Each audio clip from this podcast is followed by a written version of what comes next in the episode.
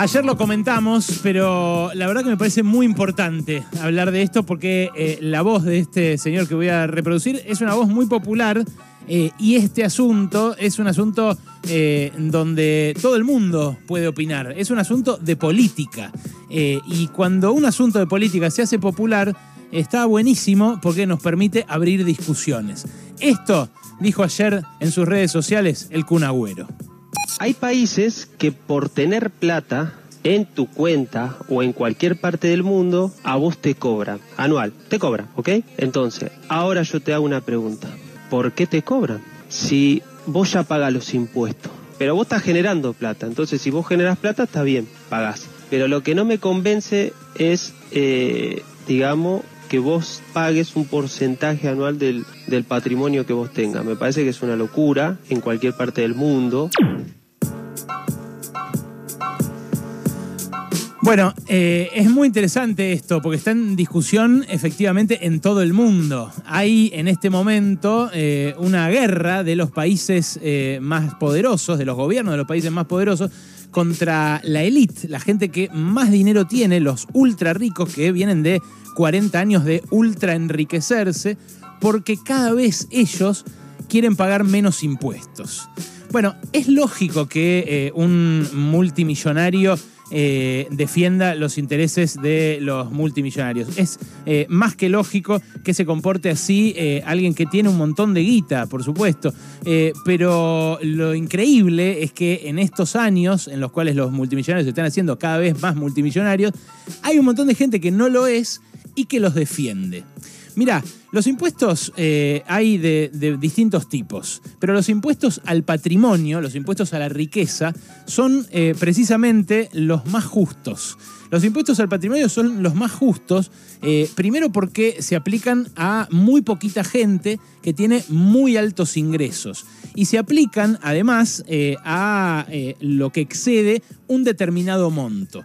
Acá en Argentina, el impuesto a los bienes personales, eh, hay que eh, presentar eh, una declaración jurada cuando uno tiene un patrimonio de más de 8 millones de pesos, que uno diría es poco, porque cualquier departamentito vale más que eso en dólares a valor de mercado. Claro, la cuestión es que para el impuesto a los bienes personales se toma el valor fiscal, que en la mayoría de los casos es mucho más bajo, muchísimo más bajo que el valor de mercado. Entonces, en realidad, eh, eh, terminan alcanzados menos.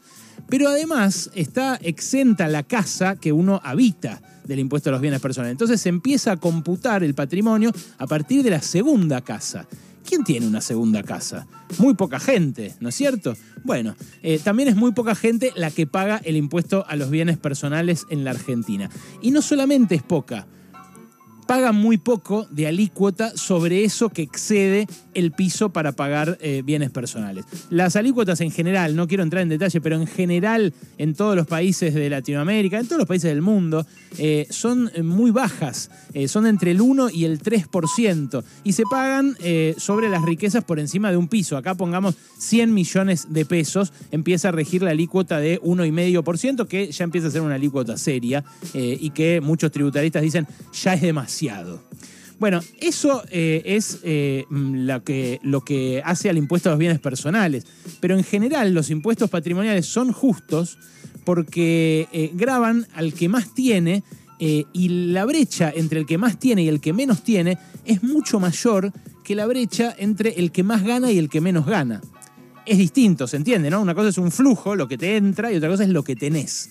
La diferencia entre lo que tiene el que más tiene y el que no tiene nada es mucho más grande que la diferencia entre lo que gana uno y otro. Eh, y esto eh, es lo que corrigen solamente los impuestos al patrimonio. Yo ayer te decía acá que eh, Tomás Piketty descubrió algo muy interesante, que es que la, es un economista francés, descubrió que la tasa de rentabilidad del capital es mayor que la tasa de crecimiento de la economía a lo largo de las décadas. Entonces eso hace que si vos tenés un millón de dólares puesto en activos financieros, en bonos, en acciones, lo que sea, eso que te rinde de ganancia es más que lo que crecen los ingresos de las demás personas que no tienen un millón de dólares. Entonces eso, puesto en un modelo matemático, lleva a que eh, al final de la historia todo el capital se va a concentrar brutalmente en el 0,01% más rico de la población. Y ahí aparece la discusión política, la disputa política. La discusión es quién sostiene el Estado, porque el Estado hacerlo andar cuesta plata. Pagar los hospitales, pagar las eh, rutas, pagar eh, los subsidios a la energía, eh, pagar la educación, ¿no? Que tantos magnates dicen es tan importante para que todo el mundo tenga oportunidades y pueda salir adelante. Bueno, la cuestión es quién paga eso es así nomás. Y en general hay muchas noticias siempre y mucho rebote de declaraciones como esta cuando se habla de eh, un impuesto de, por ejemplo, eh, 1,5, 2, 3% a las grandes fortunas. Y hay un montón de discusión, un montón de debate. Y nada discutimos, en cambio, sobre que el IVA es del 21% y que lo pagamos con cada cosa que compramos. Eh, y es más, el IVA lo subieron del 18 al 21 en la emergencia de 2001 y nunca más lo bajaron a pesar de que después la economía empezó a crecer a tasas chinas y demás. Bueno, esa es la eh, victoria de la élite, la victoria de los megamillonarios. Haber convencido a un montón de pinches, de gente que no es de esa élite, que eh, sus intereses son los mismos que los suyos, cuando en realidad son los contrarios, porque cada peso que no pagan eh, esos megamillonarios en impuestos, por ejemplo, a la riqueza o al patrimonio, es un peso de impuestos que tenemos que pagar el 99,9% restante. No es cierto que los impuestos al patrimonio se paguen dos veces eh, porque hay un impuesto a lo que generás y otro a lo que tenés. Porque son dos hechos imponibles distintos y son dos fenómenos económicos distintos que justamente una sociedad que pretenda no ser la ley de la selva, que pretenda cierta igualdad, no igualdad como había hace 40 años, una igualdad que nos permita no entrar en guerra civil, eh, como está pasando en buena parte del mundo. Bueno, es lógico que los impuestos intenten morigerar esa desigualdad. También eh, es mentira que te cobren dos veces, porque muchas veces esos patrimonios, no en el caso de Agüero ni de ningún futbolista, pero muchas veces los patrimonios son heredados. No es que se lo ganó el que lo tiene. Y esa herencia no está grabada acá en Argentina porque cuando tuvo que heredar Martínez de Oz en la dictadura, derogó el impuesto a la herencia directamente.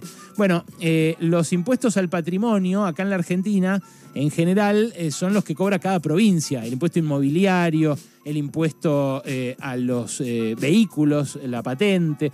Bueno, las patentes sí suelen seguir los valores de los autos porque eso se publican todos los años, pero con los inmuebles, con los campos y demás, se atrasan los valores y la gente termina pagando chaucha por eso.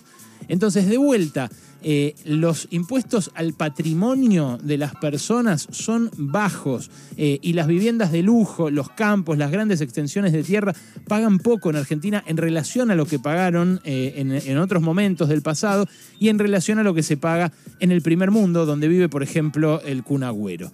De cada 100 pesos que recauda la nación, los municipios y las provincias, escucha, solamente 3 pesos de cada 100 provienen de impuestos a la riqueza o al patrimonio. Solamente 3 de cada 100. En 2001 eran 7 de cada 100. O sea que eh, con el kirchnerismo, claro, entraron a, a tallar otros impuestos, las retenciones y demás, pero los impuestos al patrimonio perdieron peso. Y con Macri directamente los quiso eliminar, quiso eliminar impuesto a los bienes personales que después se restituyó a principios de este gobierno. Eh, pero todos los países que uno ve de la región, Brasil, Colombia, eh, Chile incluso, eh, en las últimas dos décadas incrementaron el peso de los impuestos al patrimonio mientras nosotros lo bajábamos. Esto lo muestra un estudio de la UNSAM, de la Universidad de San Martín, que recomiendo mucho que posteé en mis redes sociales. Eh, lo del Kun Agüero, la verdad que es la regla. Los futbolistas en general hablan mucho de su historia de autosuperación. Eh, hablan de cómo ellos fueron eh, un chico pobre, un chico que no tenía eh, qué comer en muchos casos, pero después, cuando crecen, terminan pensando como un rico. Porque la mayoría de los que hablan, la mayoría de los que son entrevistados, lo son. Hubo una excepción, porque no lo quiero, de verdad, no quiero culparlo, ni confrontar, ni, ni responsabilizar nada al Kun Agüero, que al revés generó esta discusión que me parece súper linda, súper sana. Una excepción entre los futbolistas, que fue Diego Armando Maradona.